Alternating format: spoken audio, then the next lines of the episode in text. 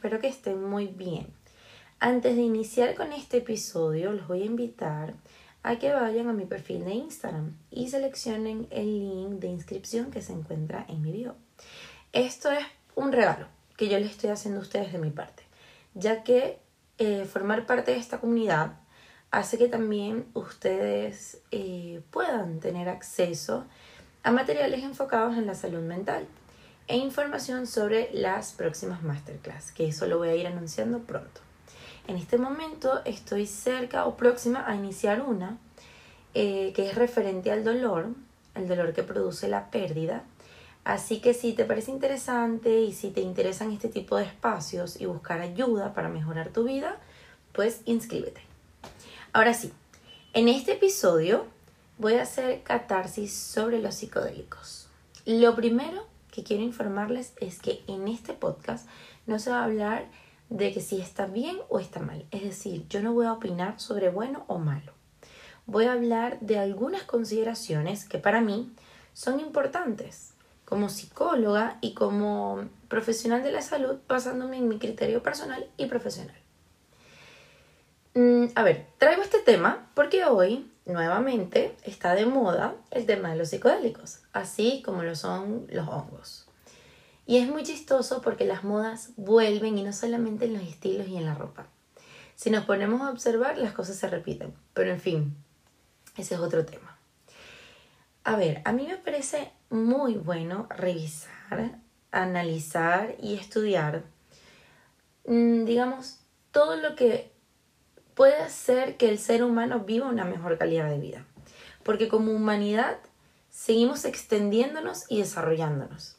Hoy en día, mucho más rápido, mucho más ansiosos, estresados, sobreexpuestos a la información, hiperconectados y quizás con muchas más preocupaciones de lo común. La ciencia y la psicología se dan cuenta de que cada día tenemos más depresión, más trastornos asociados a la ansiedad, entre otros tipos. y esto, bueno, para mí, que soy psicóloga y que por supuesto que es el tema que me apasiona en la vida, me parece que es muy valioso y muy importante porque mm, eh, vemos que hay una concentración o una búsqueda de cosas que nos permitan mejorar nuestra mente y revivir un poco perdón, revertir un poco el daño que nos ha causado las redes sociales y el alcance que tenemos eh, de observar constantemente la vida de otras personas, porque finalmente mm, estamos, estamos en esta ansiedad, en este apuro, en este agite por esa necesidad de lograr algo y de vivir como otros y, y de ese crecimiento y esa búsqueda pues infinita y agotadora. Pues obviamente este tema se me ocurrió por este documental famoso que habla sobre los psicodélicos, que por cierto a mí me parece que está muy bueno y que es muy educativo, pero creo que mm, las personas somos un poco impulsivas a veces. Entonces, algunas personas. Entonces, por impulso, creo que algunas personas van a querer empezar y van y van a desear entender lo que estamos viendo en ese documental porque mm, entender las cosas por medio de la experiencia es súper distinto y es muy llamativo. Pero yo creo que hay varias consideraciones importantes que debemos tomar en cuenta. A ver, en el documental todo es súper clínico, súper organizado, estandarizado. Bueno, se ve que es en clínicas y todo esto. En la vida real no contamos con la misma suerte, sobre todo con que estos psicodélicos son ilegales, empezando por ahí. Pero yo creo que es muy importante, lo más importante es que tú como persona lleves tus procesos de, o sea, lleves un proceso de psicoterapia antes de cualquier cosa. Y esto lo digo porque cuando una persona tiene un trastorno mental asociado a una psicosis, los, los psicodélicos pueden causar un cuadro psicótico. Y esto es súper complejo. Si buscas en internet, así simplemente te metes en Google y pones que es un brote psicótico, vas a encontrar que es una ruptura de la realidad de forma temporal.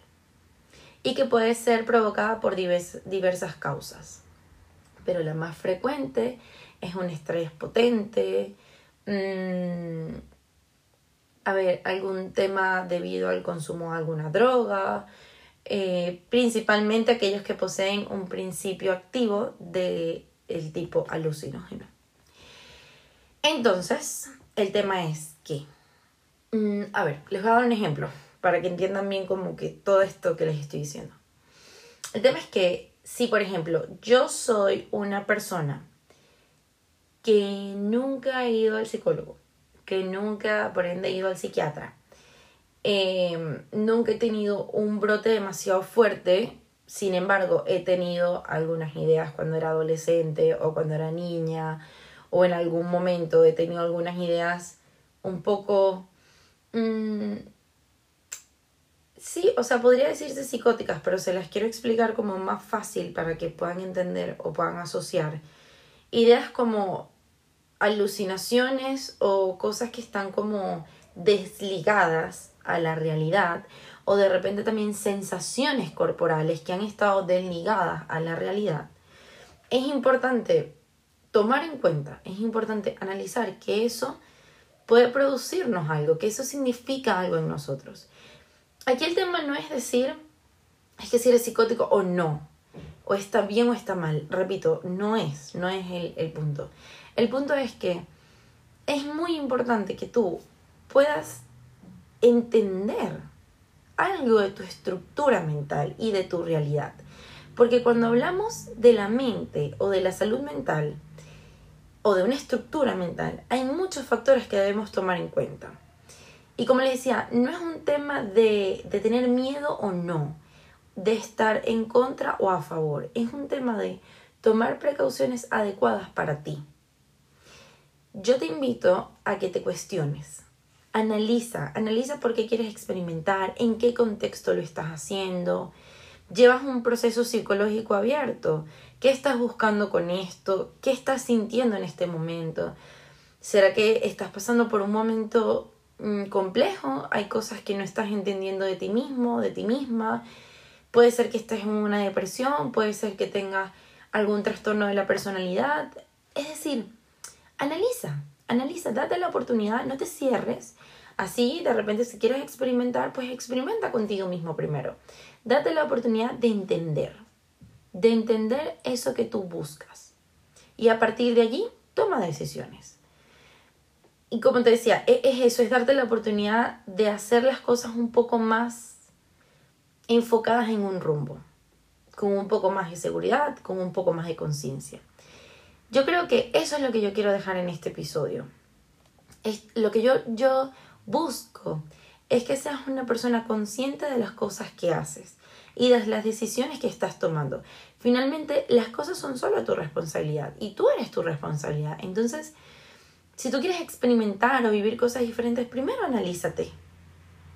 Primero analízate, porque no hay una experiencia, o sea, bueno, no es que no hay una experiencia más grande, pero el análisis propio es una experiencia gigante que va a hacer que tú puedas comprender algunas cosas de tu realidad, de tu estructura, de tu forma de ser, que te pueden preparar para las otras cosas que quieras experimentar. ¿Sí? Entonces, no es un tema de temor, no es un tema de negación, sino que es un tema de conciencia hacia ti como persona. Porque aquí lo primero eres tú y tu bienestar, ¿sí? Básicamente eso, esa es como mi, mi, mi posición, mi opinión, mi catarsis referente al tema. Es que cuando las cosas se empiezan a encender y se empiezan a hacer modas y se empiezan a hacer movimientos, uno no puede ir por ahí apagándolas y ya. No es así como funciona. ¿eh? E, eso es como, voy a tratar de apagarlo, me pongo en contra y entonces se queda todo así. Y ya, entonces no, hago, no hago frente a lo que realmente va a pasar, es que las personas van a experimentar y están en su derecho, pues. Aunque no sea legal, estarán en su derecho, pero ante el experimento hay que tener un análisis previo, hay que tener unas consideraciones que te protejan a ti como persona y que te den seguridad al hacer las cosas.